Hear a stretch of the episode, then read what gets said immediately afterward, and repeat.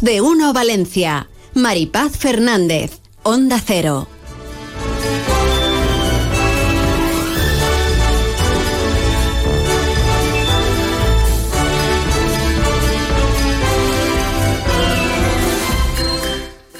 ¿Qué tal, queridos oyentes? ¿Cómo estáis? ¿Cómo lleváis este martes 20 de febrero? ¡Qué barbaridad! Si dentro de nada estamos en fallas ya. ¡Qué barbaridad! Y empiezan las mascletas, fíjate, pues es el día uno. La de Madrid ya ha sido. Hola, Sergi López. ¿Qué tal? Muy buenas. ¿Ibas a decir algo que te he visto así con que hacías Mm. amago? No, porque he visto que hay alguno que ha sido relativamente crítico con esto de la mascleta en Madrid, pero no le he escuchado nada ni he visto gritos en el cielo cuando la Feria de Abril se celebra en Valencia.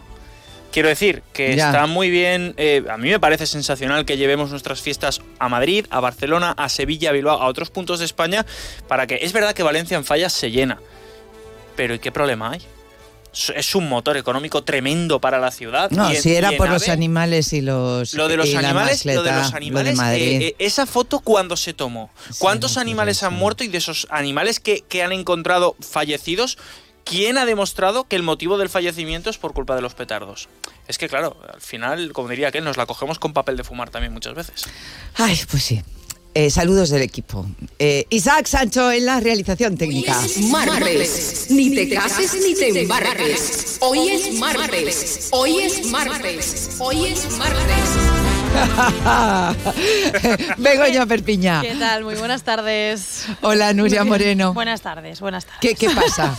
¿Qué pasa? No, que se confirma mi teoría de los martes, que los martes es que es el peor día de la semana. Pero no era el se lo va a lunes. poner? No, Ah, no, los martes. son los martes, martes. es Lo dije ayer, lo dije ayer. Pero ¿por qué es te Porque es un día, es un día sin que no sirve para nada. Y además, hoy está siendo un martes muy martes. Ay pobre, ay, pobre Nuria. Tiene un día fatal, ustedes Son las 12 y disculpen. 20, son las 12 Es y que 20. Va a mejorarse. Bueno, Bueno, hemos tenido almuerzo. Lleva un día duro. Eso, eso. El que ha podido almorzar. Y purificación, y purificación de ambiente también. Se lo has preguntado a la única que no ha almorzado. Hemos tenido una purificación Perdón. de ambiente que yo creo que en eso tengo. algo va a mejorar el día eso seguro. sí, en eso sí. ánimo, Yo noto el ambiente Nuria. un poco más relajado en la redacción. A Nuria no le ha llegado todavía, pero todo se andará. Me llegará, me Sí, llegará. sí. Vamos a ser Eh, positivos. venga. Totalmente. Pues eso. ¿Ves? Ya le he visto algo bueno este martes. Ya que mañana está. es miércoles. Ya está. Hoy es martes. Hoy es Deja de martes. recordárselo, Hoy Isaac, por favor. Ay, señor. Bueno, eh, vamos a comenzar, ¿verdad? Sí. Más de uno Valencia. Cuéntanos, Nuria, las noticias más destacadas de este martes. Pues hoy hay, hoy hay muchas cosas en, en marcha. Eh, una de ellas es la manifestación que ha recorrido las calles del centro de Valencia. La han convocado los sindicatos UGT y comisiones obreras eh, porque denuncian que el actual Consejo de PP y Vox está incumpliendo los acuerdos que se alcanzaron la anterior legislatura en lo que respecta a los servicios de atención en servicios sociales y por eso bueno pues han salido hoy a la calle para protestar por ese dicen que es un desmantelamiento del sistema público de servicios sociales de la comunidad valenciana. Y también tenemos que contar una última hora y es que la Guardia Civil está investigando el hallazgo del cadáver de un bebé de una mujer que había ocultado su embarazo. El cuerpo lo han encontrado en el armario de una vivienda de la provincia de Valencia. La sitúan en el área de Gandía no concretan exactamente dónde está ese domicilio pero estaría en esa zona de, de la Safor. Al parecer la mujer había tenido un parto sin asistencia que se habría complicado y por la hemorragia acudió al hospital dejando al, al bebé escondido en la vivienda que, según ha informado la Guardia Civil, compartía con sus padres, que desconocían que estuviera Madre embarazada, al parecer, y que fueron los que la acompañaron al, al centro médico cuando sufrió esa, esa hemorragia. Qué. Veremos en qué, en qué queda todo esto. Y la Guardia Civil ha localizado al camionero que el día 16 de enero, contamos, se dio a la fuga después de atropellar a otro eh, hombre cuyo camión se había averiado en la P7 a la altura de Sagún. El, el fallecido estaba en el arcén mientras una grúa retiraba el vehículo y eh, bueno pues esta persona eh, se dio la fuga tras atropellarlo y ahora un mes después le han, le han localizado. Estas y otras noticias a Eso partir es. de las 2 menos 20 de este maravilloso martes. Martes. Martes. hoy Acabará es mejor de lo que ha empezado, Hoy seguro, ya martes. Martes. Hoy es martes. Hoy es martes. Hasta ahora. Hasta ahora, Nuria. Eh, Sergi, bueno, pues eh, hoy es martes, eh, peor fue el lunes, ¿no? Peor fue el lunes, sobre todo para, para, el Levante. entrenador del Levante, Sí, efectivamente. porque ayer fue un tanto extraño porque Javier Calleja eh, ha sido destituido, pero dirigió la sesión de entrenamiento de la mañana. El Consejo de Administración se reunió al término de esa sesión de entrenamiento para destituir al entrenador. Tiempo han tenido de sobra. El domingo jugó el equipo, lo hizo a las 4 y cuarto frente al Racing de Ferrol. Y ya te digo que tiempo han tenido porque salieron de viaje el viernes a las cuatro y media, lo contábamos, llegaron de viaje bien entrada la madrugada, 2, 3 de la mañana, llegaron a Valencia desde las 4 y cuarto que se jugó el partido, terminó sobre las 6, han tenido tiempo de sobra los directivos que viajaron para tener tomada la decisión y convocar de urgencia al Consejo a primera hora de la mañana para que la sesión de ayer ya no la dirigiese Javier Calleja. Hoy el equipo descansa, va a ser Felipe Miñambres el que se haga cargo del equipo hasta final de, de temporada, el director deportivo que dirigirá ya la, la sesión de mañana en la ciudad deportiva de cara al partido del fin de semana frente al Andorra. El Andorra, que no está en buena situación, de hecho es uno de los candidatos a perder la categoría, llega al Ciutat eh, en una, mm, te iba a decir, en una última bala no, pero sí en un partido a cara de perro donde el Levante tiene que ganar si quiere no perder por lo menos esa distancia de tres puntos de, de los playoffs. Pero sorprende de la carta de Calleja Evidentemente dice que es una decisión que les ha sorprendido mucho y es normal por lo que te contaba, porque si tú diriges la sesión de entrenamiento por la mañana, lo que todos pensábamos a esa hora, cuando ya nos empezaban a llegar las primeras informaciones, es que lo lógico es que eh, se le diese una semana de, de, trabajo para llegar al partido frente al Andorra y en función de lo que pasara frente al Andorra tomar la decisión. Pues no, se lo cargaron, dice el entrenador en la carta de despedida, que el equipo deportivamente estaba en una posición que no era nada alarmante, que el vestuario es una piña y que estaban convencidos de que terminarían la temporada cumpliendo los objetivos y de que, y esto es lo que más me llama a mí la atención, el cambio de rumbo a nivel económico dejaba el proyecto después de no ascender el año pasado, no sé si recuerdas aquel partido frente al Alavés con un penalti en el último minuto, último segundo, última jugada, el Levante estaba en primera división con ese 0-0, marcó el Alavés el penalti, lo hizo así el Villalibre, dejaba el Levante en segunda y ascendía al Alavés, pues ese no ascenso dice que dejaba al equipo en una situación muy delicada y que pensar en subir es más una ilusión que una obligación. Cuando fue el propio Calleja el que justo antes del partido frente al Albacete, que es el último que ganó el Levante, lo hizo en la primera jornada después del parón por Navidad, dijo que el ascenso era el objetivo real del Levante para esta temporada.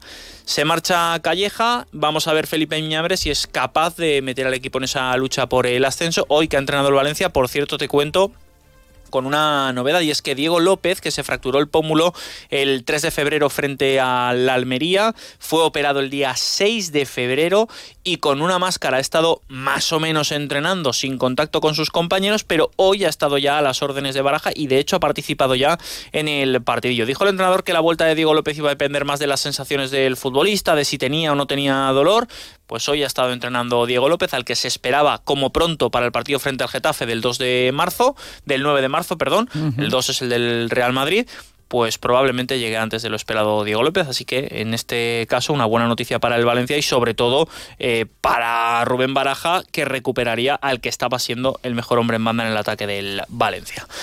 Nos vamos a la picaeta, que hoy es martes. Mira, nos vamos a Ríos. ¿eh? Yo, ¿Cómo, sabes le, que me le, encargo... ¿Cómo le gusta recordar? Yo no le veo problema a los martes. Los martes para mí. ¿Eh? ¿Cómo le nos gusta? vamos a marchar a la picaeta. Eh, tenemos ahí la tertulia del Levante. Hoy, evidentemente, vamos a hablar y mucho de lo que pasó ayer en, en Orioles con esa destitución. Vamos a analizar en qué situación queda el Levante, en qué situación está. Por cierto, no hay convocatoria todavía de la Junta General de Accionistas, por lo tanto, nos vamos a ir hasta después de Semana Santa para conocer o para que se pueda celebrar como pronto esa junta de accionistas. Hablabas antes eh, de del tema de la mascleta, ¿no? Sí. Eh, eh, sí, que estoy yo recordando que vamos a hablar ahora de Digital Day, que se está celebrando ahora mismo, uh -huh. y que resulta que, entre otras cosas, tú te pones unas gafas, luego nos contarán exactamente qué gafas, te pones unas gafas, y entonces disfrutas de una mascleta en 5D. Como si estuvieras ahí. Pero en pleno ¿cómo? lío. vamos a ver. El, ah, el, que nos lo cuenten ahora. El 2D lo entiendo. Uh -huh. El 3D también. 5D. El 5D. El 4D, bueno, sí, los de las gafas, pero el 5D. El 5D, es que hueles también a la pólvora. Ah, también faloreta, ¿no? Sí. Como el palo santo. Exacto. Claro. Tal cual, igual. Esto es lo más. y esto está teniendo lugar ahora. Y hay gente que lo está disfrutando ahora. El Así 5 de- que nosotras ahora no podemos. Eh, tenemos que hacernos la escapadita luego. El 5 Pero sí. Yo, No, no, es impresionante. O sea, ¿dónde está llegando ya? Sí, esto está llegando al punto de, La que, de experiencia que llegará un momento que nos convertirán en seres humanos sentados en el sofá de casa. Te pondrás unas gafas y oye, a ver pasar la vida. Ya. Con unas gafas. Un poco triste. Por bueno, otro eso será un poco selección de cada uno. Mi elección no será. No, la mía tampoco. Eh, Quien quiera que se quede en casa, yo no seré esa cerveceta al persona. solet, claro, hombre, hombre. Eso. La esencia de la ¿Qué mascleta es la cervecita ¿Qué al sol. gafas? Total. Seguro que te dan una, una Vamos, cerveza. cervecita Con las gafas de 5D. Nah. Ah, mira, Eh, el- mira, mira. Igual el, el 6D es Ya que pueda- incluye, es que una yepaeta de fresqueta, Sí. ¿no? El 6D incluirá eso. Yo Sí, ¿no? entiendo que sí. Madre. Oler y de paso ir tomando una cervecita, ya vamos. Esto por un lado lo encuentro todo maravilloso y por otro me da un poco así de... mm. A mí no me van a sacar Mm, de, de la rechazo. calle, de vivir fuera del... Que me parece muy bien, que como alternativa vale, pero uf, me No da sé. mucho miedo. Esto de la A- a mí inteligencia... también me es da que un soy poco muy de miedo, reticente sí. a esto de la inteligencia artificial, de... mm, Ya, Me nos da un un poco poco de- eso es. Bueno, pero ya nos iremos acostumbrando porque nos hemos acostumbrado a tantas cosas desde Es que verdad. apareció en nuestras vidas internet que ya... Eso también es verdad. Antes se desconectaba Claro. el teléfono, sonaba el router... que- Todo Se lo que perdido mejoras, eso. sí. Los ladrillos aquellos de teléfono. Madre Mi abuelo mía, tenía que uno, parecían zapatófonos. ordenadores también. Escúchame, aquello era un- la primera vez que vi el teléfono móvil que se compró mi abuelo, que de casa fue el primero que tuvo teléfono móvil. Me acuerdo que cuando estábamos en el campo nos teníamos que subir al coche para punto más hablar con mi abuela por teléfono, porque como estábamos en el campo solo había cobertura subido casi al, al techo del coche para poder hablar con la Claro. yaya. Ese era el primer teléfono. Claro. Qué los maravilla. recuerdo, los recuerdo. Vosotros también. ¿verdad? Que nos estáis Cuatro escuchando. horitas de batería, ¿eh? Tampoco. Ya, no volvamos locos, ¿eh? Pero, pero hacía ilusión Sí, tener sí, un no, teléfono de aquellos. eso sí, eso sí. bueno, pues vamos a hablar de estas cosas maravillosas, de lo que es el futuro que ya ha llegado al presente. La verdad es que sí, de Digital Day en un momento. Más de uno Valencia. Onda Cero. Rompemos con la rutina. Llega Festín 2024. Arte y gastronomía para la práctica del instante. Del 16 al 25 de febrero. Reserva ya tus entradas en festinvalencia.com. Organiza Visit Valencia, Ayuntamiento de Valencia amb la colaboració de Turisme Comunitat Valenciana y Valencia Turisme. Aprovecha las segundas rebajas de Vitalbet. Las mejores marcas de colchones como Flex, Tempur, Dunlopillo y Gomarco con descuentos increíbles. Ven a las colchonerías Vitalbet donde la calidad tiene el mejor precio. Ah, y con financiación gratuita. No te duermas. Te esperamos en Colchonerías Vitalbet. Si necesitas tranquilidad, confianza y despreocuparte de la reforma integral de tu hogar, ven a Proyecta Lara. Pon la reforma de tu hogar en manos de profesionales de la arquitectura, el interiorismo y la decoración con el equipo de Muebles Lara. Ofrecemos proyectos llave en mano de reformas integrales. En Proyecta Lara damos soluciones globales para tu hogar. Más información en proyectalara.es. Hola, tuqueros. Tuco Muebles cumple 20 años en Valencia. ¡Qué fuerte! Y vamos a celebrarlo durante 20 días con 20% de descuento en todo. Créetelo, 20% en Tuco. Mueble joven y precio fácil. En Valencia, en el Parque Comercial Alfafar Park y en el Centro Comercial El Osito, en La Eliana. ¿Sigues sentado en un sofá que no te convence? Levántate y aprovecha las rebajas con más estilo de Mima Gallery. Las últimas tendencias en sofás, descanso y decoración con superdescuentos de hasta el 60% y con entrega inmediata. Despierta, las unidades son limitadas. ¿Otra vez que han subido la factura de la fibra? Pásate a Fibra Valencia. Precios fijos para siempre. Instalación y tres meses de fibra gratis. Tienen su propia red de fibra óptica 100% valenciana. Rápida y sin cortes. Llama a Fibra Valencia. Nunca es tarde si la fibra es buena. Perdona, José Mota. Te has dado cuenta tú también, ¿no? Si es por la fibra. Más de uno Valencia. Maripaz Fernández. Onda Cero.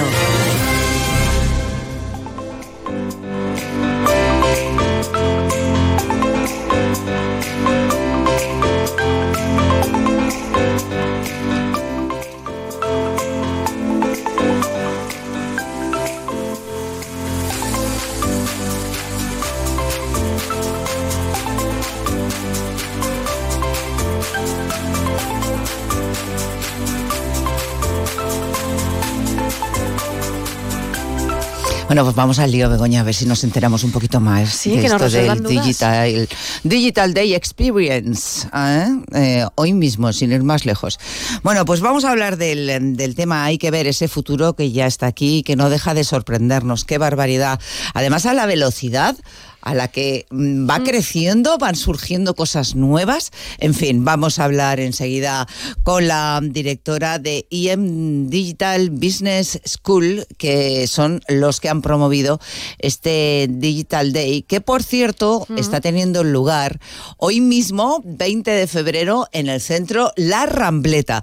Hablamos ya con Carmen Tarín, gracias por atendernos. Buenas tardes, Carmen. Hola, Carmen. Hola, muy buenos días, ¿qué tal? Bueno, sé que vas liadísima por la inauguración, claro, de tu Digital Day Experience y por tanto, pues te agradecemos muchísimo que nos atiendas. Bueno, a ver, eh, a nosotros pues sabemos que hay un montón de actividades para ponerse al día eh, en muchas cosas, todo relacionados con eh, el mundo digital.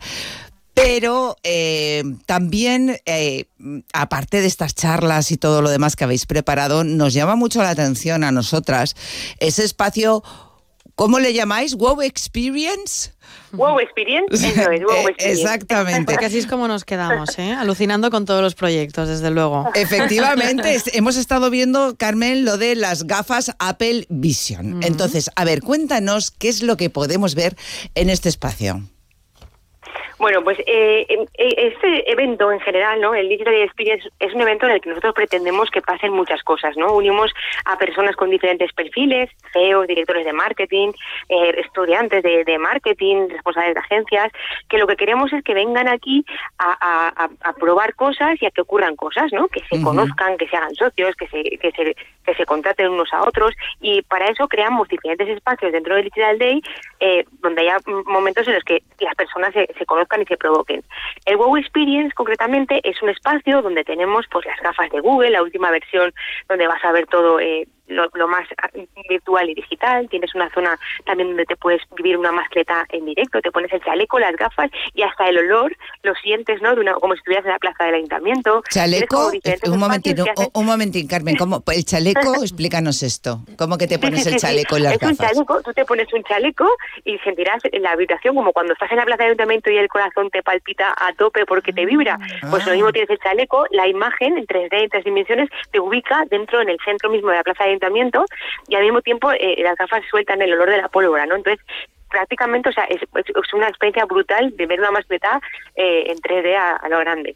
Eh, em, Carmen, hemos visto también que evidentemente, aparte de todas estas experiencias que nos parecen increíbles, eh, pues los casos de éxito que se van a presentar o analizar un poco también en lo que es el evento, ¿no? Eh, grandes firmas, grandes empresas que han triunfado Sí, gracias a, sí. en parte, pues a esa int- inteligencia artificial, al tema de la programación, las ventas digitales, son todo un ejemplo, vaya, para, para que la gente pueda aprender. Sí, la verdad que sí, ya, ya- de momento ha salido ya uno de los casos de éxito. Cada uno es diferente al anterior, cada uno ha basado su éxito en una en, algo distinto. Por ejemplo, Plátano Melón, que venden pues eh, aparatos, aparatos sexuales, no han roto muchísimos tabús y han venido para pues para eh, contarnos cuál ha sido la clave de su éxito, que es que han sabido crear una comunidad hablando un lenguaje, mm, pues eso de sacar tabú, de, de- de dejar de determinados tabús y de normalizar demasiadas cosas, sobre todo para, para la mujer, ¿no? Porque antes de sexo era como un tema muy tabú y ahora se habla, se habla y la gente se expresa y, y bueno, y están, la verdad es que están rompiendo muchos moldes, por ejemplo, ellos. Después viene Vicio también con sus hamburguesas que, que lo están petando por todo el país y a nivel internacional y después también tenemos por la tarde el caso de éxito de Estrella Galicia que bueno este año lo hemos tenido en las campanadas con, con Pedroche con con en fin, ha sido también una, una campaña que se gestó realmente hace ya un año y medio por un error y que hoy nos van a contar cómo, cómo se ha producido todo esto ¿no? Qué curioso. Eh, vais a presentar también las tendencias digitales que vienen para 2024. Correcto, sí. A lo largo de todo el día, pues estamos hablando de muchas cosas. Estamos hablando, de inteligencia artificial, aplicada al marketing, aplicada al mundo de los negocios, eh, todo la- el tema de, de datos. Se habla de marketing 4D, se habla de, bueno, todo lo relacionado con esto. Con, en un contexto, en un contexto diferente al habitual, porque nosotros somos una escuela de negocios que estamos, somos muy digitales, pero estamos muy orientados a las personas. Ponemos a las personas en el centro de todo, le damos la máxima importancia y eso se ve, se respira hoy en el Digital Day con, incluso con charlas TED que tenemos con un ponente como Sergio Ayala, que nos va un poco a, a sacar de esa vida estresada en la que vivimos todos, que vamos corriendo, para que nos lo tomemos con mucho humor. ¿Estamos a tiempo, Carmen, de acercarnos a la rampleta? Sí, ¿no? Sí, sí, por supuesto, todavía se abrimos las puertas. Para el tema de las inscripciones y tal, podemos ir y participar, ¿no? sí, por supuesto. Está, la verdad que tenemos el aforo muy lleno, pero siempre podemos ir. Nos apretamos un poco más. Claro que sí. Pues nada, mm, allí que nos vamos. Allí nos vamos. Allí nos vamos. Pues Carmen, mil gracias. Un abrazo y enhorabuena por este Digital Day. Gracias. Hasta luego. Gracias. Onda Cero Valencia. ¿Necesitas asesoramiento en situaciones de divorcio, régimen de visitas, impago de pensiones o liquidación de bienes? En Monreal y Ferreres Abogados somos especialistas en derecho de familia. Te ofrecemos un servicio cercano y profesional con atención 24 horas. Monreal y Ferreres Abogados. Grupo AC3. Contáctanos en Almirante Cadarso 3 y en monrealyferreresabogados.com. Soy María Dueñas y quiero invitarte a que descubras el musical El tiempo entre costuras. Del 28 de febrero al 24 de marzo en el Teatro Olimpia. Si te gustó leerlo, te encantará vivir el musical El tiempo entre costuras. Entradas en taquilla y web. ¿Que por qué soy un pluser? Porque puedo elegir entre 8.000 coches en 80 centros en España. Porque me lo llevan a mi provincia y tengo 15 días o 1.000 kilómetros de prueba. Porque si no me convence, me lo cambian o me devuelven mi dinero. Ocasión Plus. Ya somos más de 200.000 plusers. ¿Te unes? Ocasión Plus. En Paterna, Alcira, Sagunto, Pista de Silla y en ocasiónplus.com. Cómo instalar tu propio plato de ducha nivel profesional. Necesitas Arena, mortero, desmontar la ducha y grifería antigua, tubos, válvulas sifónicas, Pero no hay algo más sencillo. Claro, llama a Top Ducha y en 24 horas lo tienes. Rápido, sencillo y entra todo en el presupuesto. Así sí. Si necesitas una ducha, Top Ducha en calle Azcárraga 32, a San Vicente 342. Topducha.es. IMAD Spain se acerca a ti. Si tienes 10 minutos, te solucionamos el problema de hemorroides, fisuras y varices, sin operación y sin los efectos quirúrgicos. Estamos en la Clínica Magna Salud, en la calle San Vicente 52. IMAD Spain, 629 62 62 25. No te operes, 629 62 62 25. Más de uno Valencia. Onda Cero.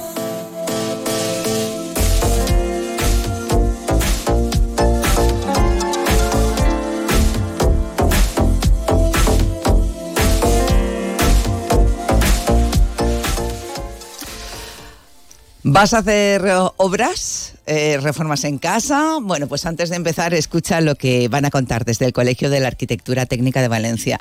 Bienvenidos de nuevo a En Construcción, el espacio del colegio en el que nos cuentan todo aquello que debemos saber sobre tu vivienda y tu edificio y añado aprendemos un montón eh, todas las semanas.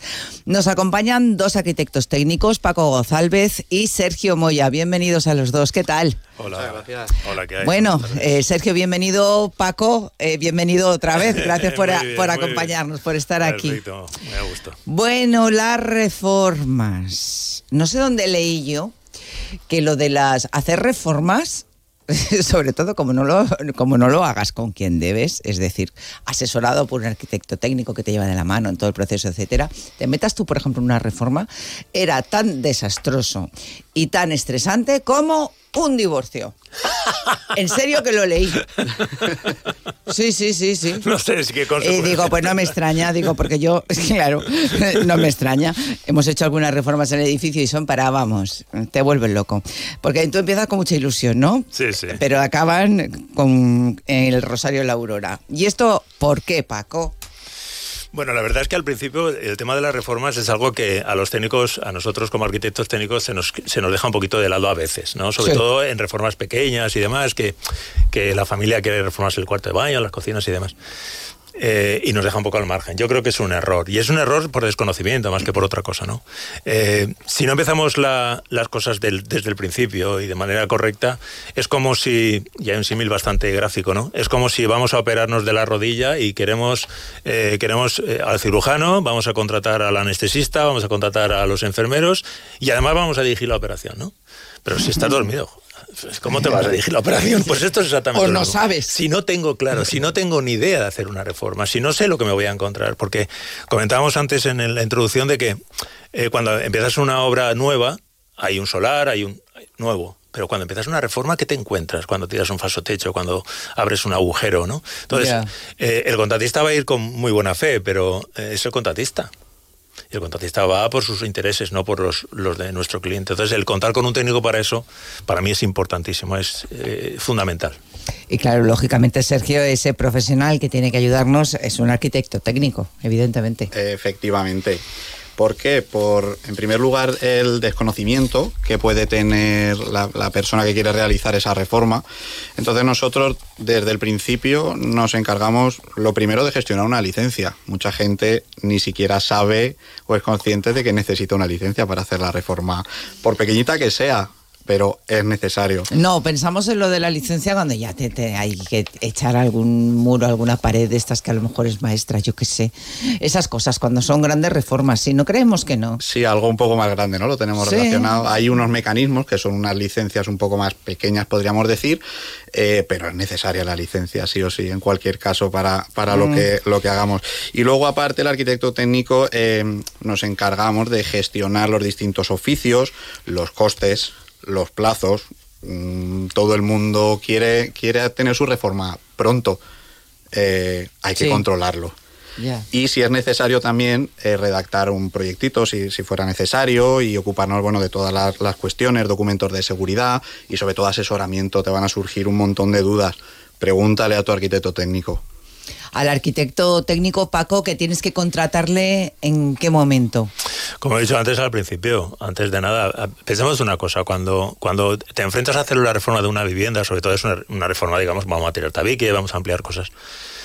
Eh, nuestro cliente o nosotros mismos tenemos una idea preconcebida de lo que queremos. Pero a lo mejor ese técnico que nosotros vamos a contratar, nosotros vamos a contratar al técnico, ese técnico tiene otras ideas a lo mejor lo que nosotros pretendemos hacer está fuera de la legalidad, porque hay una legalidad sobre esto, hay una norma de habitabilidad y diseño en la comunidad valenciana, ¿no? Y, a lo mejor eh, seguro que ese técnico nos va a ofrecer otras posibilidades. Pues mira, si pones el dormitorio mejor aquí, ah, pues mira qué bien, ¿no? Eh, cosa que si contratamos a un constructor o contratamos a autónomo, no lo van a hacer. Ellos van a hacer lo que nosotros, lo que el cliente le diga, ¿no? Claro. Entonces no, no es exactamente lo mismo, ¿no? Nosotros vamos a velar de que, de que nuestro cliente esté a gusto en su casa, que sea su casa, no la nuestra, que eso es importante, ¿no? Y ahí sí que tenemos nosotros mucho que decir, por supuesto. Bueno, y este consejo sería, Sergio, también pues para una reforma en principio que nos parece sencilla, más pequeña, como la de reforma, por ejemplo, de un baño. Por supuesto, por el simple hecho de que van a entrar distintos oficios, distintos industriales, seguramente que surja algún conflicto que hay que resolver de una manera técnica, una tubería, una conducción, por donde lo llevo, por donde no. El arquitecto técnico va a ser el que, el que lo revise y el que pueda darle, darle solución, porque siempre además va a velar por los intereses de ese, de ese promotor, de quien lleva a cabo la, reforma, y va a ser el interlocutor con los distintos oficios, que además de, organizarlo y planificarlo, bueno, va a estar en, contacto con ellos y seguro que se le puede dar solución a cualquier problemilla que pueda surgir. Em, eh, Paco, si es una reforma grande, eh, podemos tener una constructora que se ocupa de todo y que ya lleva su propio arquitecto técnico. Sí, eso es una gran ventaja. Primero porque la constructora se va, se va, a ocupar absolutamente de todo, es decir, de esa coordinación de industriales que va a tener, que son suyos, ¿no? Son sus propios, son subcontratados, ¿no? Y luego, segundo, por supuesto, si tienen un, técnico eh, en plantilla, mucho mejor, con el que nosotros como técnicos vamos a interactuar. Pero pensemos una cosa otra vez. El cliente tiene que confiar en el técnico al que le paga como técnico no como constructor, porque el técnico de la constructora lógicamente va a defender un poco los intereses de la propia constructora, como es de ley y como tiene que hacerlo. Pero el técnico que contrate la persona que va a hacer la obra, el técnico externo, digamos, de la constructora, va a defender los intereses sí o sí de, esa empresa, ¿no? Perdón, de esa, de esa, de esa persona. Antes en la introducción hacíamos un símil, ¿no? Vamos a tirar el falso techo, tiramos el falso techo y nos encontramos que hay viguetas de madera que están en muy malas condiciones y que mm. aquello está muy mal. Sí. Es bastante habitual en edificios antiguos, ¿no? Claro, el técnico de la otra empresa va a decir, pues esto hay que arreglarlo de esta forma y esto vale tanto. Y nosotros como técnicos de la parte promotora, es decir, nuestro cliente va a decir, sí, pero mira, eso está muy bien, pero no vamos a incrementar el costo de la obra, cambiando estas baldosas por otras, cambiando este azulejo por otro, cambiando este mueble de la cocina por otro un poco más barato, vamos a equilibrar los costos, ahí entramos nosotros también. Y eso, por supuesto, es beneficioso para nuestro cliente, faltaría más. Y encima nos podemos ahorrar dinero y todo. Claro, ¿eh? de eso Señores, se trata. esto, señoras, esto es importante. Sergio, eh, hay muchas cosas de las que es responsable el propietario. Esto también se nos suele olvidar. ¿eh? Muchas. Muchas y se olvidan hasta que el problema se agrava. Sí, es verdad. Eh, desde las licencias o las temidas declaraciones responsables, como su nombre indica, el promotor es el responsable, declara que bajo su responsabilidad va a hacer una obra. No nos olvidemos que aunque contratas al, arquitecto técnico, él te va a gestionar toda la documentación y todo lo que hemos comentado, pero eres el responsable o la responsable de la reforma o de la obra que vas a acometer. No nos, no nos olvidemos.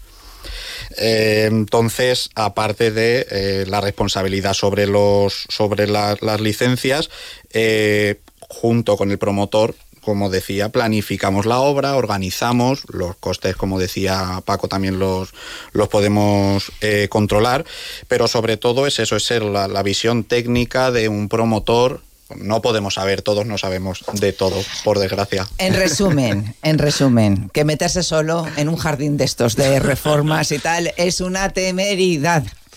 No lo hagáis. No. no lo hagáis. Paco, Sergio, mil gracias por vuestros consejos. A ti. Y hasta otro día. Cuando queráis, estamos a vuestra disposición. Igualmente. Gracias. gracias. Más de uno Valencia. Maripaz Fernández. Onda Cero. Natucci Editions celebra su primer aniversario. En la tienda de mobiliario de hogar más bonita de Valencia te esperan muchas sorpresas. Síguenos en Instagram en Natucci Editions Valencia para estar al día de nuestras novedades o visítanos en calle Guadalaviar 3 y 4 con parking gratuito. Natucci Editions es el confort y diseño italiano al precio perfecto. No seáis innovadores. Hay que renunciar a Conformaos. Dejadlo. Los sueños son locos hasta que se consiguen. Nuevo San John Corando, el sub de nuestros sueños. Totalmente renovado, puntero en seguridad, habitabilidad y equipamiento líder y un precio sin competencia. Nuevo San John Corando. Decían que estábamos locos. Descúbrelo. Aquamotor, concesionario oficial San John, Avenida del Puerto 183 y Tres Forques 67. Aquamotor.es. Elegir el vestido perfecto para una cena especial es difícil. En los últimos días de rebajas, elegir el nuevo sofá para tu salón te costará mucho menos. Aprovecha los últimos días de rebajas de Muebles La Fábrica y encuentra tu propio estilo con hasta un 50% de descuento. En Valencia, Avenida del Cid 2, abierto a mediodía y parking gratis. Muebles La Fábrica. Lo que nos hace únicos es ser distintos. El principal riesgo del colesterol elevado son las enfermedades cardiovasculares. Ponte en guardia con una dieta saludable, ejercicio físico y Nivecol Forte, con coenzima Q10, levadura de arroz rojo y fitoesteroles vegetales concentrados que con una ingesta diaria de 800 miligramos contribuyen a mantener niveles normales de colesterol sanguíneo. Nivecol Forte, de laboratorios Mundo Natural. Consulta a tu farmacéutico dietista y en parafarmaciamundonatural.es. Atención, noticia de interés. Muebles Moncenter, tu tienda de muebles en zona comercial de Alfafar, te ofrece una gran liquidación de muebles de exposición. No pierdas esta oportunidad y ven a Muebles Moncenter. 27 años con los mejores precios en mobiliario para tu hogar. Muebles Moncenter, en zona comercial Alfafar y en Gandía. Onda Cero Valencia.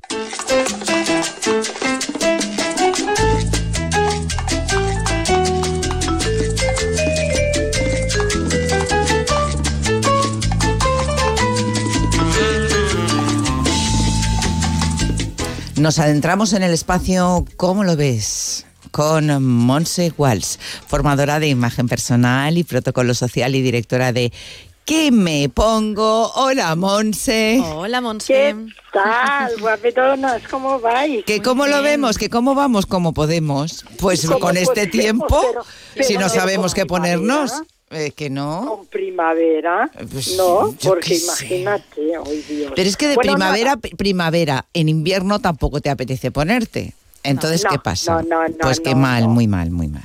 Sí, muy mal, tipo cebolla, y ya está. Pues sí. Sales por la mañana, todo encima, encima, y a medida de que vas pasando el día te lo vas quitando. Mm. Una cosa te lo pones en los hombros, la otra en la cintura, la otra colgada en el bolso, la otra, pues no sé. Y, y, y así llegas a casa. al Dicen que el jueves vamos a tener 25 grados, con lo cual, Qué pues bien, fíjate, no sé si preguntarte ya por la moda verano. Y Eso iba a decir yo, porque al final el, que- el entretiempo que antes se llevaba mucho, yo creo que está No hay. desapareciendo. No hay. No O sea, hay, ¿qué, prendas, qué, prendas dirías tú que eran un poco, o que siguen siendo, pero no las usamos, las de entretiempo? Eso. ¿Sabes lo que pasa? Que antes ah, habían los abrigos de entretiempo, los guardapolvos. ah, me acuerdo que para, para esa época, incluso para San José, las fallas, se estrenaba el traje chaqueta, ¿vale? Entonces eran aquellas prendas que, que hacían de pasar de, de, de, de verano, ay, de invierno a verano. Yo me acuerdo la gabardina, la clásica gabardina guardapolvo, era la clásica prenda para pasar. De invierno a verano. Nos quitábamos el abrigo y antes de ir con nuestra rebequita o a, que se dice, pues te colocabas esto, el guardapolvo famoso, que ahora es una trench, una gabardina. Eh, Entonces habían estas prendas que, que, bueno, mucho, pero yo creo que ha cambiado tanto que hoy en día ya, incluso al hacer, yo lo veo, cuando tú haces el armario, hay muchas prendas que no se van durante todo el año. Porque son prendas atemporales e intemporales. Aquel pantalón negro que lo puedes utilizar en invierno, en verano, en primavera. ah, jeans, am, camisetas de manga corta y en invierno debajo de la americana. Hay muchas prendas que pasan a ser atemporales, intemporales, completamente.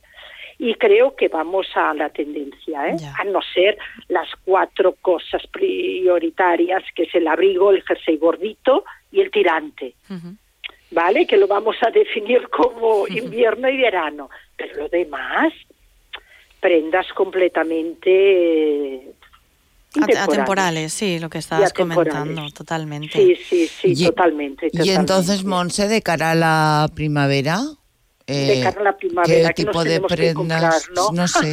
Yo qué sé, yo con este tiempo no sé. A ver, una gabardina, si no la tenéis, os la tenéis que comprar. Porque Ujú. ya, ya viene de, de temporadas anteriores, pero la gente aún, la que hemos llevado gabardina, se acuerda mucho de la que habíamos llevado, ¿no? Y nos parece que dices, uh, nos vamos para atrás. No, una gabardina actual y bonita, yo creo que nos cubre ese tiempo. No vamos de abrigo, pero vamos abrigadas. Vale, pero Esto para empezar. vamos a hablar del, del largo de la gabardina, porque esto es un poco un Qué rompecabezas. buena idea, muy bien. Eh, Si sí. la llevas demasiado larga, pareces muy chiquitina, ¿no? Yo que soy bajita, pues claro, no puedo llevar una gabardina muy larga, pero tampoco muy No. corta porque ya no es gabardina, ya es más tipo No. parca, ¿no? No sé. Mira, mira, la gabardina que nunca te va a cortar es la que está por encima de la rodilla. Esta nunca te va a cortar. Si la, si la llevas a mitad de muslo, depende de lo que te coloques debajo, en la parte inferior, te puede acortar. Siempre intenta, o, o para los oyentes, que intenten colocársela con un pantalón, algo más oscuro abajo o del mismo tono para no acortar. Pero si llevan contraste, si la llevan a mitad de muslo, se van a ver eh, con dos o tres centímetros menos. Ahora, en, en lo que es encima de la rodilla, esto no acorta nunca. Y si no mides más de metro sesenta y cinco, no te pongas largas. Claro. ¿Por qué?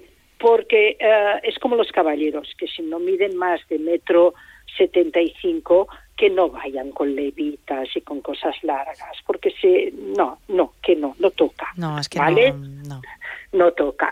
Pero lo importante es esto, estas estilosas que van hasta la rodilla, que las puedes anudar, sueltas, y quedan monísimas. Y con esta nunca vas a tener problema. Bueno, pues eh, nos quedamos con esta primera sugerencia, gabardina, gabardina y el próximo martes más. Ha pasado rapidísimo. Es que nos pasa el tiempo muy rápido contigo, Monse. Muy rápido. bueno, ya tenemos la primera prenda, sí. Venga, ya tenemos la primera prenda, va. Vamos a pasar la segunda. Claro. Un beso, Monse. Un besito. Sé feliz. Hasta el martes. igualmente, para Gracias. Chao, chao.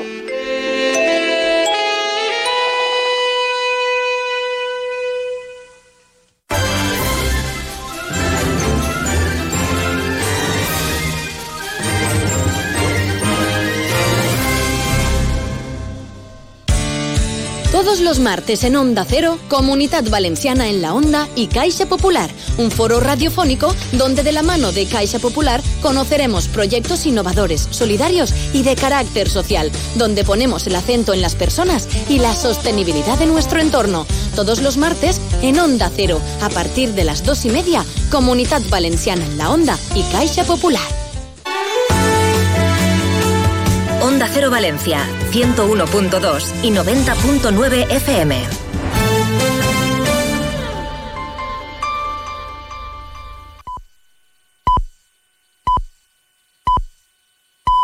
Es la una de la tarde, mediodía en Canarias.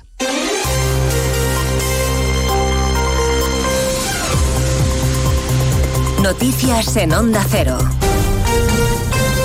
Buenas tardes, avanzamos a esta hora algunos de los asuntos de los que hablaremos con detalle a partir de las 12 en Noticias Mediodía, con primera parada en la calle Génova, en la sede del Partido Popular, donde el presidente Feijó y los varones del partido arropan al vencedor del domingo en Galicia. Ha habido abrazos, ovación y muñeira en el recibimiento triunfal. Alfonso Rueda en el Comité Ejecutivo del partido, sede de Génova, José Ramón Arias. A esta hora siguen los análisis internos en la reunión del Comité Ejecutivo del Partido sobre las elecciones gallegas del pasado domingo y sobre la coyuntura política actual. Todo en un ambiente de celebración por los resultados obtenidos con la mayoría de varones asistiendo a esta reunión. Uno de ellos, el presidente aragonés Jorge Azcón, se sorprende por la falta de autocrítica del PSOE. Yo creo que el Partido Socialista no está entendiendo nada. Yo creo que el Partido Socialista no está eh, haciendo ni la más mínima autocrítica. Y creo que quitarse la responsabilidad por parte de Pedro Sánchez es muy irresponsable. Se espera que en la intervención Alberto Núñez Feijóo insiste en el mensaje lanzado ayer en Galicia de que la agrupación del voto es la clave para terminar con el sanchismo. En el Partido Socialista se sigue haciendo la digestión de los malos resultados del domingo y de los dardos del único varón socialista, el castellano manchego García Pajé, que puede presumir de gobernar su comunidad con mayoría absoluta. Esta mañana en más de uno, el líder del PSOE madrileño, Juan Lobato, ha compartido con Pajé la idea de que hay que hacer una reflexión y tomar decisiones, aunque siempre desde la lealtad al líder. Y al contrario que los ministros del gobierno de Sánchez sí ha reconocido la gran fortaleza que el Partido Popular tiene en Galicia. Yo creo que la clave el domingo y lo que hay que reconocer y felicitar es la fortaleza del PP en Galicia que se ha demostrado en que después de tantos años, oye, mantener casi el mismo porcentaje que tuvo Feijóo, pues eso demuestra una fortaleza enorme de un partido que, claro, que tiene un arraigo territorial muy importante. Y bueno, pues yo creo que esa es la principal conclusión. Acaba de empezar la rueda de prensa posterior al Consejo de Ministros. La portavoz Pilar Alegría ha iniciado la comparecencia con una felicitación no ha sido para Alfonso Rueda, sino para la primera mujer que recibió una vacuna contra el COVID en nuestro país, Araceli, que ha cumplido 100 años. A partir de las 2 de la tarde repasaremos en qué punto estamos de la tramitación de la amnistía, una vez que la mesa de la Cámara ha dado más tiempo para que la Comisión de Justicia elabore el dictamen y, por tanto, más tiempo al PSOE para que siga negociando con Junts que desde luego no se lo pone fácil a Sánchez. Hoy mismo en la mesa del Parlamento catalán los de Puigdemont han votado a favor de declarar la independencia en Cataluña.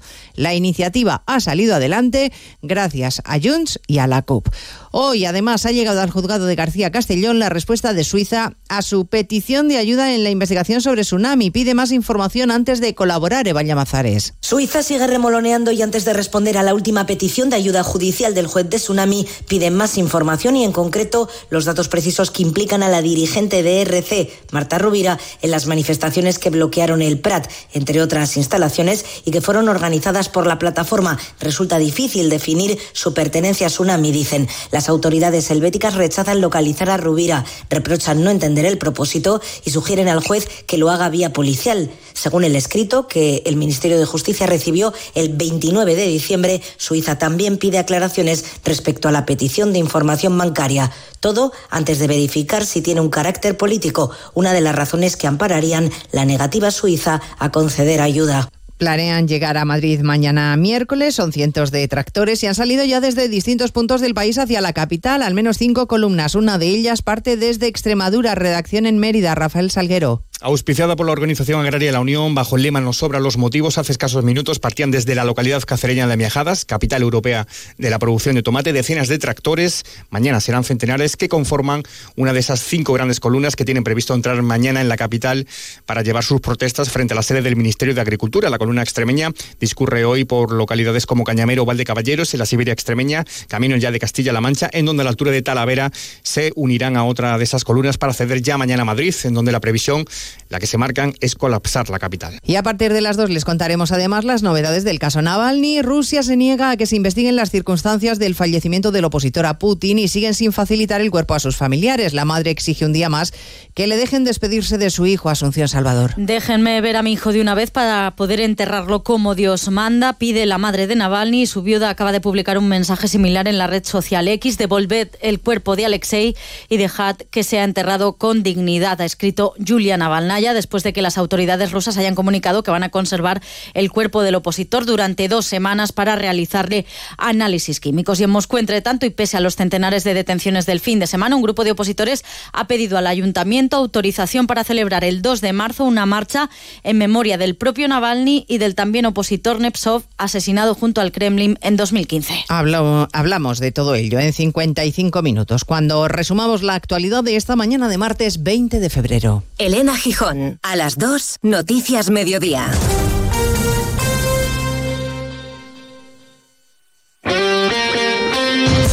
Este martes la Champions se juega en Radio Estadio. Segunda tanda de los partidos de ida de octavos de final. El líder de la Liga Italiana pone a prueba las aspiraciones europeas de Simeone. Desde Milán, Inter Atlético de Madrid. Este martes desde las ocho y media de la tarde, la Liga de Campeones se juega en Radio Estadio. Con Edu García. Te mereces esta radio. Onda Cero, tu radio.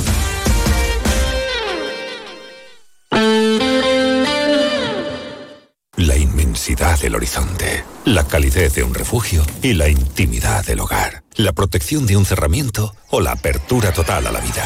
Por eso es tu rincón favorito y el de los que más te importan. Nuevas cortinas de cristal Saxon, lo que le faltaba a tu mundo para ser perfecto. Saxon, tu mundo, nuestro universo. Las Raras es la marca de unos pocos que deberíamos conocer todos. Una iniciativa de Pfizer en colaboración con FEDER que estará el miércoles 21 de febrero de 11 a 16 horas en la explanada de la SUD, en la Ciudad de las Artes y las Ciencias. Acércate y podrás descubrir diseños creados por jóvenes promesas de la Escuela Barreira para visibilizar las enfermedades raras. Te esperamos. ¿Problemas en la comunidad de vecinos? Tu Colegio Oficial de Administradores de Fincas responde. El próximo miércoles en Más de Uno Valencia, el Colegio de Administradores de Fincas de Valencia y Castellón da respuesta a tus preguntas. Con Maripaz Fernández a partir de las doce y media. Realiza tus consultas en más de uno Valencia onda cero Onda Cero Valencia. Doctor Gutiérrez, qué ganas tenía de volver a encontrarme con usted porque tengo una pregunta. ¿Conoce usted algún complemento para nuestros huesos? Sí, sí, Artrogel Forte de Marnis. Artrogel Forte, me suena. ¿Es fácil de tomar? Muy fácil, son viales para beber. Voy a pedirlo al herbolario o a la farmacia antes de olvidarme. Artrohelp Forte de Marnis. Artrohelp Forte de Marnis. Artrohelp Forte de Marnis. Artrohelp Forte de Marnis. Artrohelp Forte de Marnis. Artrohelp Forte de Marnis. Pero mujer, métete en marnis.com y así no se te olvida. Más de uno Valencia. Maripaz Fernández. Onda Cero.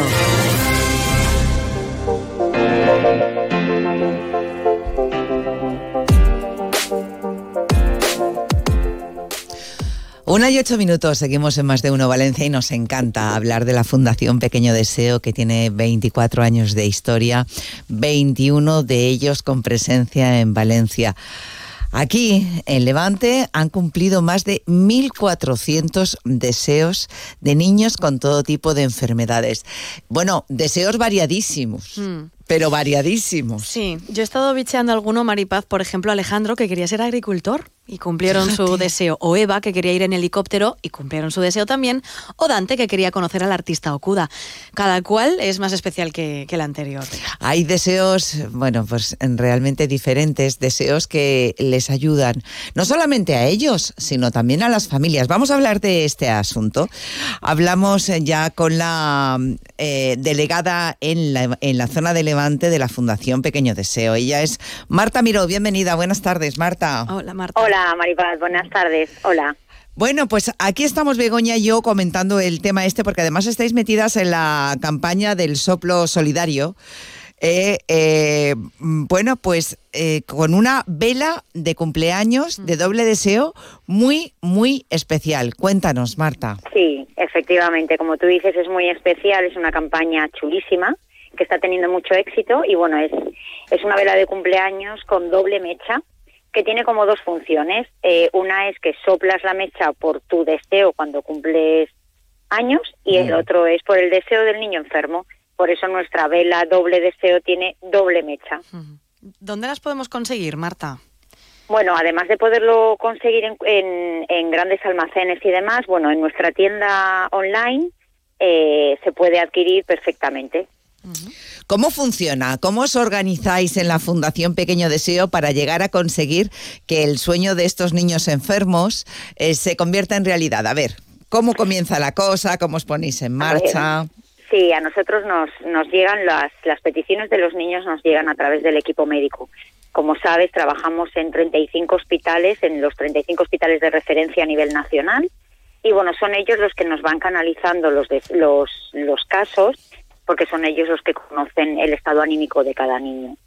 Entonces, bueno, nos entrevistamos con el niño, que, que, que, bueno, eh, al principio el niño no sabe quiénes somos. Nosotros nos presentamos pues como una encuestadora o como una persona que está escribiendo un libro, o bueno, según, según la edad de cada niño, ¿no? Porque al final cuando tú le pides o le dices al niño, pídeme un deseo que te lo voy a cumplir, es como que se pierde un poco la magia y eso es lo que nosotras no queremos. Por eso mm, metemos ahí una pequeña mentira. A la familia no, ¿eh? A la familia en todo momento sabe, está muy conectada con nosotros y trabaja codo con codo para, para, para, pues eso, para que sean nuestros cómplices. Bueno, una vez sabemos cuál es el verdadero deseo de ese niño, porque la- mis compañeras que están en los hospitales, que son todas psicólogas, tienen que saber muy bien cuál es ese deseo, porque solamente entramos una vez en la vida de ese niño.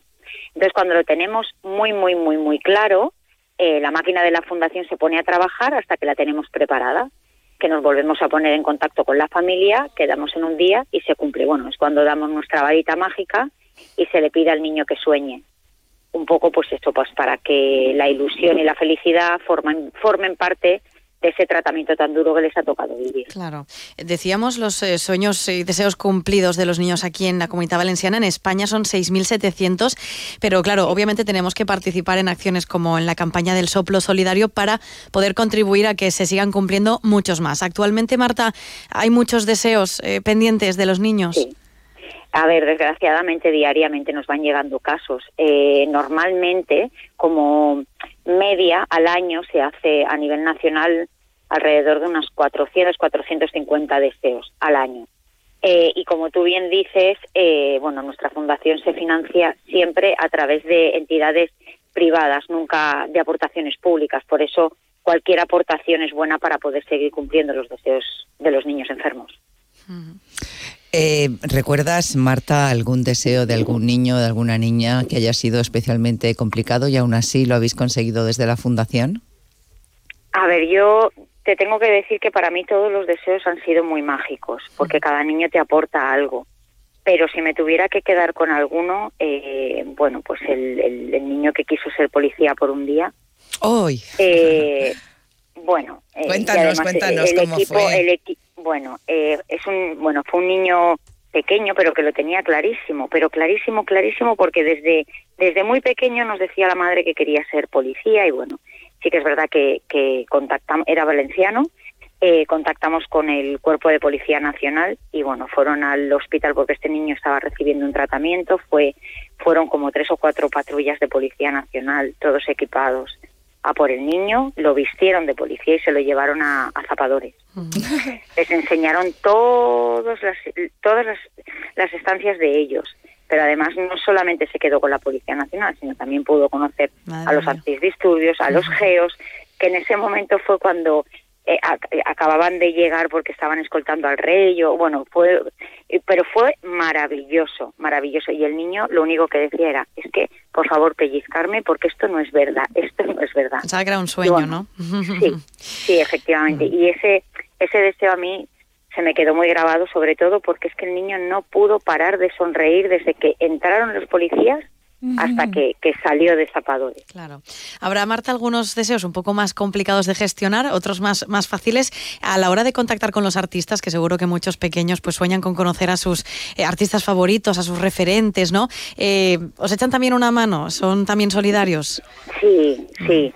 A ver, sí que es verdad que al final nos tenemos que amoldar un poco a sus agendas porque, eh, bueno, pero sí, sí. eh, no ha habido ningún ningún artista que se nos haya resistido, la verdad es que no. Claro. Siempre se ha hecho antes, otros después, un poco por la disponibilidad de ellos, pero y también de la situación del niño, pero pero sí, sí, sí. eh, todos todos contribuyen eh, eh, maravillosamente bien, sí.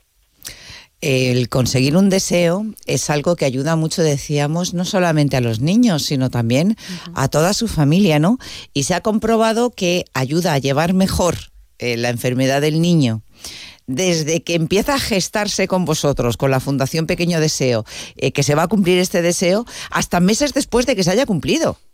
Sí, efectivamente. A nosotros nos gusta decir que hay un beneficiario directo, que en este caso es el niño, pero muchísimos indirectos, como son los padres, los hermanos, los abuelos, los compañeros del colegio.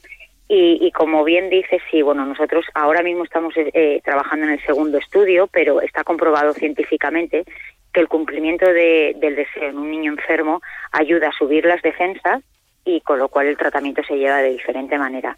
Puedo eh, informarte o comentarte que de manera eh, en la fe hay muchas veces los, los el equipo médico de los niños nos dicen si es que pequeño deseo siempre estáis en nuestras reuniones porque son como aquí hay que para este niño determinado hay que llamar a, a pequeño deseo pues porque va a entrar en tratamiento porque va a ser un tratamiento complicado porque va a estar aislado entonces necesita que le peguen ese chute de adrenalina para que el niño lleve de diferente manera la enfermedad o por lo menos con ilusión y con y con un poquito de ayuda. Nosotros al final no curamos, para eso está el equipo médico, pero sí ayudamos al estado anímico del niño, que es fundamental en estos casos. Por supuesto. Aquí en Valencia hay dos, dos hospitales que trabajan con vosotros, el Hospital La Cella y el Hospital El Clínico.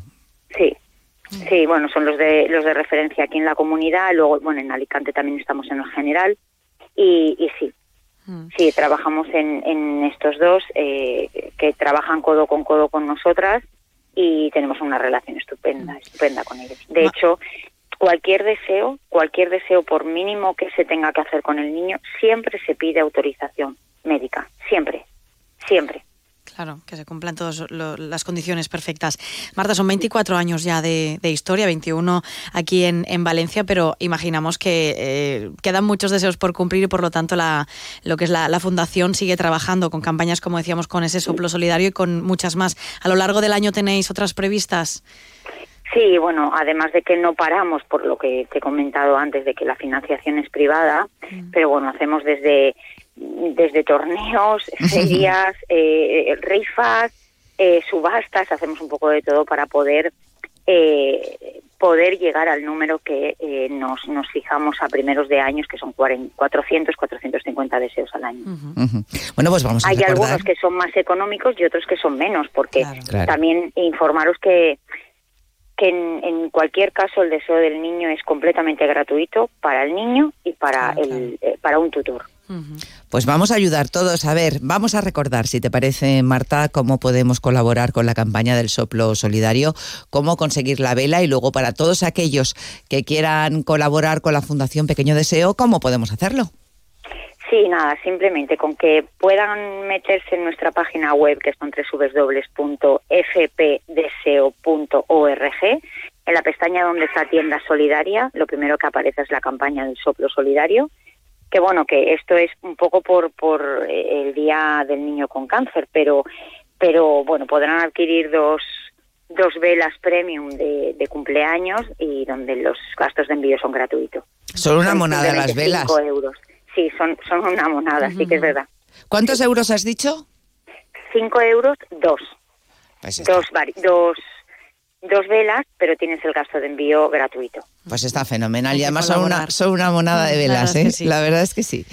Marta, ha sido un placer hablar contigo. Enhorabuena por el trabajo que realizáis desde la Fundación Pequeño Deseo y que sean eh, muchos más años, con muchas más ayudas y muchos, muchos, muchos deseos cumplidos para esos niños que están enfermos. Gracias. Pues muchísimas gracias a vosotras. Gracias. Más de uno Valencia. Onda Cero. Thank you. Ayuda al mantenimiento de tus huesos, cartílagos y músculos en Parafarmacia Mundo Natural. Descuentos del 20% en Colacel, Artifin, Tendiplus y Osteosan.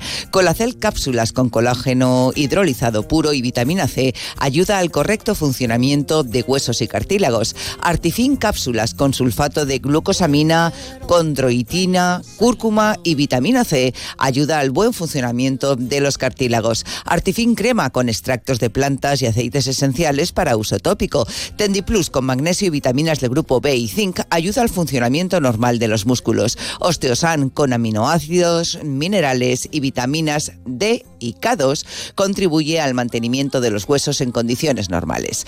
Si tienes dudas, te ayudan en el 96 342 1287 o escribe a info arroba para farmaciamundonatural.es y te atenderán personalmente. Gastos de envío incluidos. Promoción no acumulable válida en Parafarmacias Mundo Natural y en la web parafarmaciamundonatural.es hasta fin de existencias. Onda Cero Valencia.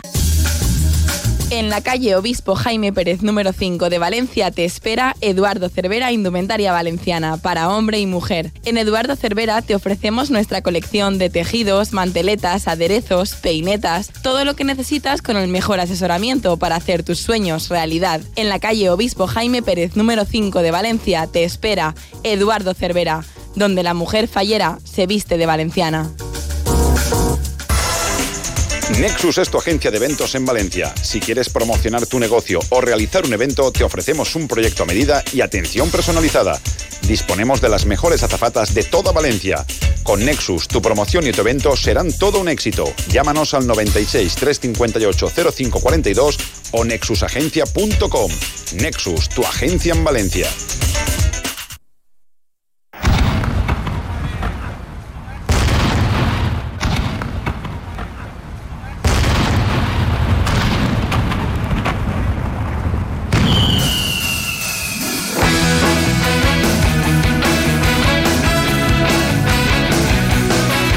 Gente de Fallas, con Boro Peiro.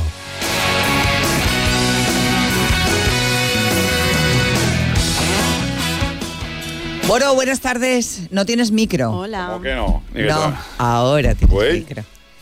¿Eh, ¿Qué? Tienes micro, tío. No, ni auriculares, ni nada. Ay. Què mires? ¿Qué tal? ¿Cómo Hola. estás? Nico, ens veia. Que sí, ara, no- ara no te veig. Muy bien, ¿y tú? En fin. Este domingo la crida dará pistoletazo de salida a las fallas 2024. Es que ha cambiado la nota de prensa. A la, pues eso, ahí están las Marías de Valencia, Marina García, María Estela Arlandis. El acto se iniciará alrededor de las 7.35, espectáculo previo, mientras que los parlamentos esperan a las 8 de la tarde. Eh, la alcaldesa de la ciudad, María José Catalá, será quien inicie la parte protocolaria del acto y la entrega de las llaves de la ciudad a las máximas representantes de la fiesta. Y en cuanto al dispositivo de circulación de tráfico, el rodado se cortará a partir de las 5. Existirán varios controles de acceso, puesto que no estará permitida la entrada de bebidas alcohólicas ni tampoco artificios pirotécnicos, y por eso desde Junta Antalfallera se ha pedido la colaboración de todas las comisiones para que acto pueda desarrollarse con normalidad y en un ambiente festivo pero seguro. Se amplía el escenario principal y la banda municipal se colocará en la parte delantera de las Torres de Serranos. Por otro lado, se ha ampliado la sonorización de todas las zonas ajenas a las torres para así tratar de los discursos escuchen mejor. Y no solo eso, también se colocarán dos pantallas más en el mismo puente de Serranos y a las dos que ya estaban en años anteriores cambiarán de ubicación para que la gente pueda visualizar lo que, lo que sucede en las torres. Pues eso. ¿Qué, qué haces? No sé qué hace. Es como, sí. Que me, que cree me que no emociono, me emociono, nadie, me o no emociono. sé. No, que me emociono. Sí, sí. Es esto. Cuando te- me emociono. No me pasa. Yo me emociono que este me falles. Sí, yo, eso me pasa, pero no me pasa el... ¿Eso qué te pasa a ti? Pues me emociona. Hombre, para, para que los oyentes no, me- puedo hacer así, pero Lo sin ruido. perciban. Claro, para que perciban que me Ese emociona. ruido es un poco extraño, también te tengo que decir. Bueno, pues da igual. Me he emocionado. Mamá, me he emocionado. me ha borronat, que digo en el Plora, en plora. Ploro. Plora. Plora. No he dicho plora. Y pues todo eso, señoritas. Ya estamos, ya estem ya estem en falles. Ya, ya casi. Aunque ya casi. Ya, bueno, una vez Hay que disfrutar de todo esto. Ya están ahí rematando ya prácticamente el montaje de la, de la del vallado del ayuntamiento, ya está. Porque recordar que el domingo, sobre las 8 de la mañana, después de la despertar, será ese final de mascleta, para acabar de despertar ya toda Valencia. Y después hay mascleta a las 12, entrada de bandas. Es un día bonito, es un día que se combina muchas cosas de la fiesta importantes. Y ya está, ya hemos, hemos contado un poquito el- eh, los prolegómenos de lo que va a ser la distribución de, pues como siempre, y después fuegos artificiales, evidentemente, para rematar, y la visita a la patrona, a la basílica. Y con eso ya, fin de semana largo, porque el viernes es la gala fallera, ojo, cuidado, ¿eh? Ojo. El jueves es la gala de la cultura. Eh, ayer fue la gala de entrega de, del premios del Ninot. O sea, eh, vemos un- va a ser una semana de galas Sí, sí. a cascoporro y uf, esto es un no parar, ¿eh? No me da la vida. Sí, sí. Ya. Hay mucha cosa. Hombre, la verdad es que mucho coso ahora en estas fechas, eso es normal. La corte sí que me la encontré ayer cuando yo salía de la radio porque venían de... Iba una que había dejado justo el coche por ir por el barrio y me la encontré y me dice que tienen unos días de descanso y a partir del jueves ya eh, no el caso de la fallera mayor porque hoy es martes, ¿no? Sí. Hoy tenemos en Alforins... eh, eh, la- la- es que no te puedes imaginar, no echo de menos los papeles, pero a veces tengo tantos. Alforins, imitació acte de presentació, que es hoy, 20 de febrero a las 8, en el Casal de la Falla Pionce Fontanars. eh, ¿Qué es lo que hacen? la presentación de la 16 entrada Mora y Cristiana, la decimosexta entrada Mora y Cristiana del Salforins. Y será hoy a las 8 de la tarde. Y de ahí, pues nos iremos corriendo de punta a punta de la ciudad, porque de allí yo me voy aquí, a Barraca, que también es hoy 20 de febrero, 8 y media, recepción de invitados, 9, sopar tradicional y a continuación la sorpresa musical y la entrega de uno de los premios más antiguos de la ciudad de Valencia, como es la Barcador. Y 41 años, ¿eh? De Barca. Jo que crec que llevo mucho en la ràdio, 27, esto porten 41 anys fent el premi de la Barca d'Or, la Falla Barraca con Lumbretes. Es uno de los clásicos, clásicos, clásicos antiguos premios que tiene el mundo las fallas. Y es hoy. Ahí está Vicent Bayarri, el incombustible presidente. Y esta noche estaremos allí, pues también a las 9 de la noche. O sea, si los alforinses sale 8, o sale Snow. Mañana, 21, están los amigos de Borru y Socorros que te hacen los premios Manolo La Torre. A las 9 de la cena y a las 10 la gala d'entrega dels premis a la trayectoria fallera, a la cultura valenciana y a l'acció més sostenible, que és en el casal de la falla pues, Borrull, eh, Borrull 31, ¿vale? Ahí está, Borrull Socorros, en la calle Borrull 31. Y también mañana, que me acaban de decir hace un rato, es la presentación de la... ¿Cuántos años lleva la parada Mora de Almirante Cadarso? 40. Uy, ni idea. Un porrón, pero no sé. Exactamente no lo muy la verdad. Desde que Juan Parera, en Gloria Estiga, eh, la creó. Pues mañana también se presenta el cartel y acude la Fallera Mayor 23 con su corte, que son también eh, la- la- la- las que van a asumir ahí mucha responsabilidad cada año. Siempre es la Fallera Mayor, pero ¿cuándo es? ¿Cuándo es? ¿Cuándo es? Yo a ver si sé, si sé la cifra, porque también es un número eh, espectacular. ¿Abore? Eh, no, no pone, no pone el año. Pero sí, sí, es, eh, pues también es mañana.